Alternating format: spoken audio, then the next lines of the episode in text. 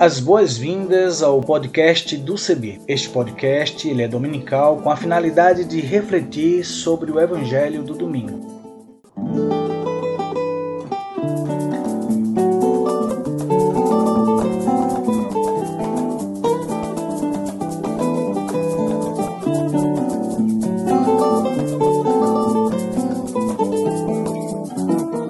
Oi, tudo bem? Espero que sim. Quero convidar você a aderir à hashtag para todos verem. Vamos nessa? Vamos juntos? Eu sou Isaías Torquato. Aderindo à hashtag para todos verem, deixa eu fazer minha descrição. Sou pardo, cabelo crespo, uso barba e uso também óculos. E vou estar com vocês apresentando outras pessoas que farão as narrativas das reflexões bíblicas e também lendo os textos bíblicos produzidos para nossa reflexão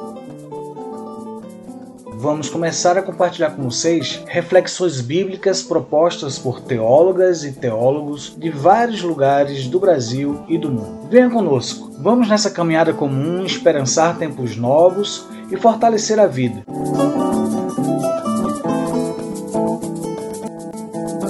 Espírito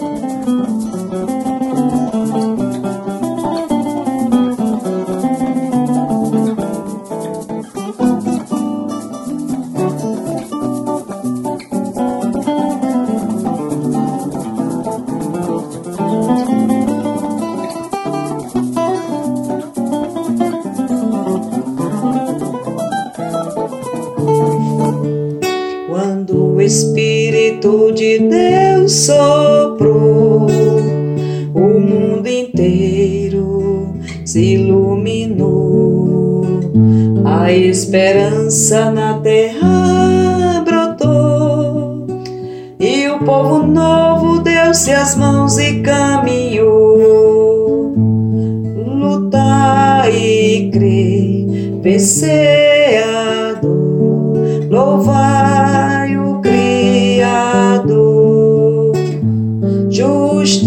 justiça e paz hão de reinar e viva o amor. Quando Jesus a terra visitou, a boa nova da justiça anunciou. O cego viu, surdo escutou e os oprimidos das correntes libertou.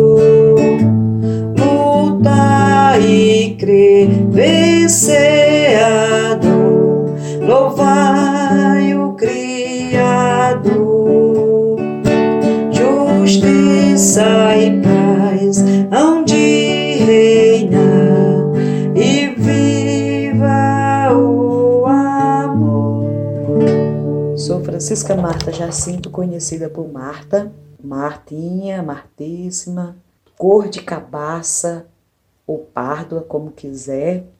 É, tenho cabelos encaracolados, enrolado. Sou cearense, natural de Oroz, né, no sertão do Ceará. Filha de agricultores, com muito orgulho. Hoje moro em Goiânia é, sou voluntária da Comissão Pastoral da Terra, estou na congregação de Nossa Senhora Cônica de Santo Agostinho e sou sebiana há muito tempo.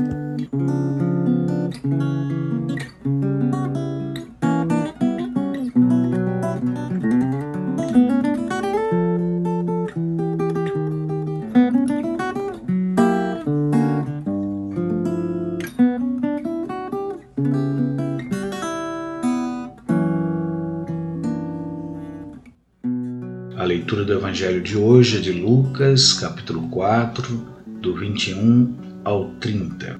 Então Jesus começou a dizer-lhes: Hoje se cumpriu essa passagem da Escritura que vocês acharam de ouvir. Todos aprovaram Jesus, admirados com as palavras cheias de encanto que saíam da sua boca, e diziam: Este não é o filho de José? Mas Jesus disse: sem dúvida, vocês vão repetir para mim o provérbio: Médico, cura-te a ti mesmo. Faze também aqui em tua terra tudo o que ouvimos dizer que fizeste em Cafarnaum. E acrescentou: Eu garanto a vocês, nenhum profeta é bem recebido em sua pátria. De fato, eu lhes digo que havia muitas viúvas em Israel no tempo do profeta Elias, quando não tinha chuva do céu durante três anos e seis meses e houve grande fome em toda a região. No entanto, a nenhuma delas foi enviado Elias, e sim a uma viúva estrangeira que vivia em Serepta, na Sidônia. Havia também muitos leprosos em Israel no tempo do profeta Eliseu. Apesar disso, nenhum deles foi curado, a não ser o estrangeiro Naamã, que era sírio. Quando ouviram essas palavras de Jesus, todos na sinagoga ficaram furiosos. Levantaram-se e expulsaram Jesus da cidade e o levaram até o alto do monte sobre o qual a cidade estava construída, com a intenção de lançá-lo no precipício. Mas Jesus, passando pelo meio deles, continuou o seu caminho. Palavra de realidade, palavra contida na vida. Amém.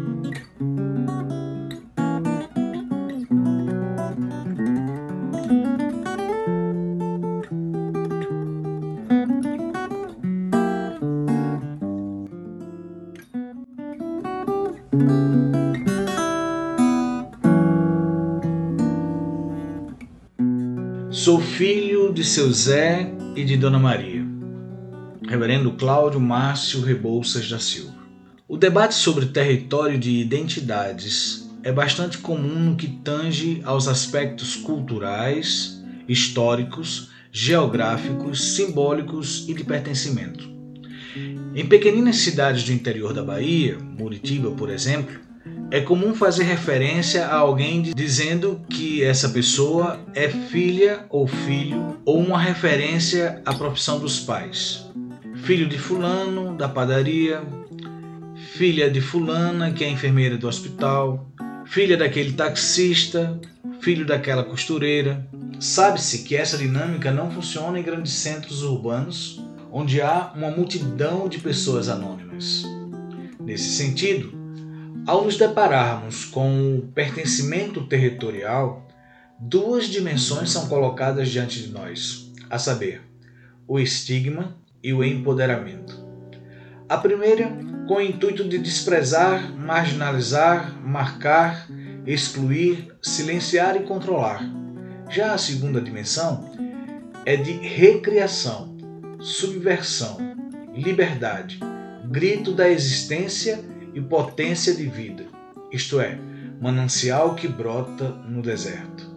É borboleta em cores, beleza e voo, mas sabe que já foi largata rastejante no chão.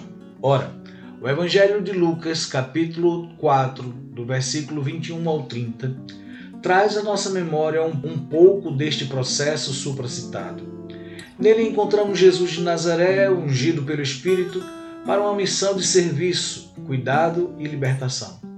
Encontramos pessoas admiradas com a maneira que ele comunicava, ou seja, com autoridade.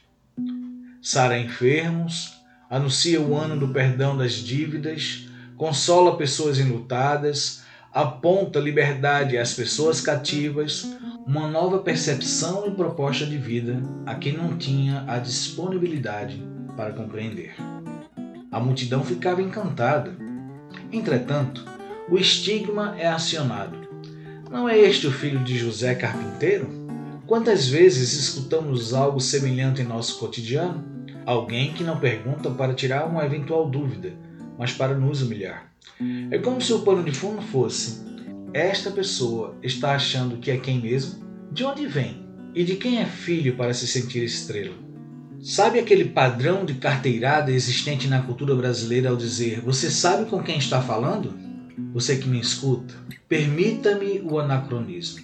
Ao ler esse texto do Evangelho, essa realidade salta diante dos meus olhos com muita nitidez. Sabe-se que profetas e profetisas não são valorizados em sua terra, uma vez que causa muito incômodo para quem promove, provoca e facilita as injustiças. A pessoa que profetiza é aquela que coloca uma lente nova nos óculos e convida para perceber outras realidades.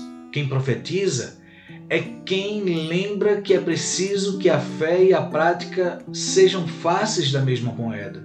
Com efeito, quando Jesus faz referência e problematiza a experiência da Escritura com viúvas e pessoas vítimas de hanseníase, que à época se chamava de pessoas leprosas, com suas necessidades e nem todas foram atendidas e ou saradas, o pessoal não gostou da conversa. Jesus lembra a dureza e a complexidade da existência. Honestamente, ao pensar na narrativa, o profeta não tem valor em sua própria terra, imagino Jesus dizendo: parem com esse complexo de vira-latas. Parem de acreditar que pessoas de fora são melhores e superiores. Não me tragam estigmas querendo travar meus pés, pois vou ressignificar. Vos digo hoje que a salvação brota da periferia vos digo hoje que prestem atenção na experiência afro-indígena do cuidado com a natureza. Vos digo hoje que em muitos espaços eclesiásticos que vocês dizem que fizeram para mim e dizem que é a minha casa, será mesmo? Eu não estou conseguindo entrar. Vocês falam de minha roupa, do meu corpo, de minha cor, da minha sexualidade, do meu CEP. Minhas irmãs, meus irmãos, suspeito que o evangelho de hoje nos convida a uma reflexão profunda do que tange a nossa compreensão de como nos relacionarmos com Jesus de Nazaré e se estamos preparadas a acolher e praticar seus ensinamentos.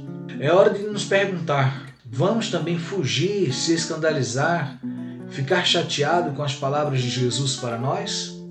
Só aceitamos a vida com plenitude que ele nos oferece? Todavia, Diante do compromisso de salgar e iluminar este mundo caótico, nós nos esquivamos? Queremos suas bênçãos, mas queremos ser uma bênção? Hoje é dia de orar com o nosso irmão São Francisco. Senhor, fazei de mim um instrumento de vossa paz. Onde houver ódio, que eu leve o amor. Onde houver ofensa, que eu leve o perdão. Onde houver discórdia, que eu leve a união. Onde houver dúvida, que eu leve a fé. Onde houver erro, que eu leve a verdade. Onde houver desespero, que eu leve a esperança. Onde houver tristeza, que eu leve a alegria. Onde houver trevas, que eu leve a luz. O Mestre, fazei que eu procure mais consolar que ser consolado, compreender que ser compreendido, amar que ser amado, pois é dando que se recebe, perdoando que se é perdoado, e morrendo que se vive para a vida eterna. De fato, oramos e agimos. Somos da teimosia em fé e compromisso. O Espírito Santo nos unge também para a espiritualidade do serviço, da diaconia, da libertação e pela garantia dos direitos humanos. Lembramos do saudoso João de Deus de Araújo. A injustiça é contra Deus e a vil miséria insulta os céus. A salvação periférica nos aponta dimensões de coletividade, de solidariedade, de reinvenções de projetos de vida. Seguir a Jesus não é assumir um projeto de poder, mas de amor e cuidado com todas as pessoas, com toda a criação, em todas as suas diversidades. Jesus, filho de Deus, também foi filho de Zé e de Maria. A periferia tem muitas mães e pais que cuidam, educam e resistem cotidianamente. Talvez nossas igrejas tenham se perdido um pouco aqui ou ali no processo e precisem urgentemente de um reencantamento que brota das periferias urbanas e rurais do nosso território nacional chamado Brasil. Amém.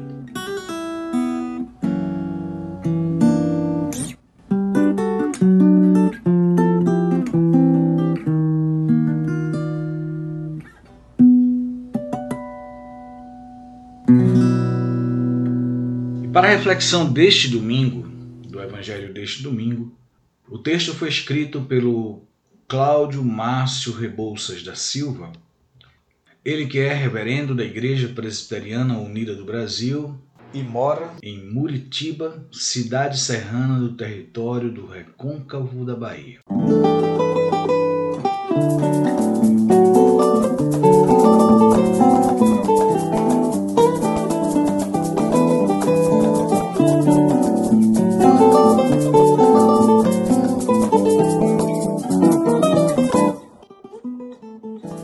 Aguardamos as suas sugestões, entre em contato conosco a partir das nossas mídias sociais, no Instagram, no Facebook, do nosso site na internet cebi.org.br. E se você também desejar entrar em contato conosco, você pode fazer pelos números 51 35 68 25 60 e pelo WhatsApp 51 997 34 45 18 e pelo e-mail comunicação@cebi.org.br e também utilizando a hashtag podcast Cebi 2021 ou podcast do Cebi. Até o nosso próximo encontro e espero vocês. E muita saúde pra gente, muita harmonia, muita paz e até breve.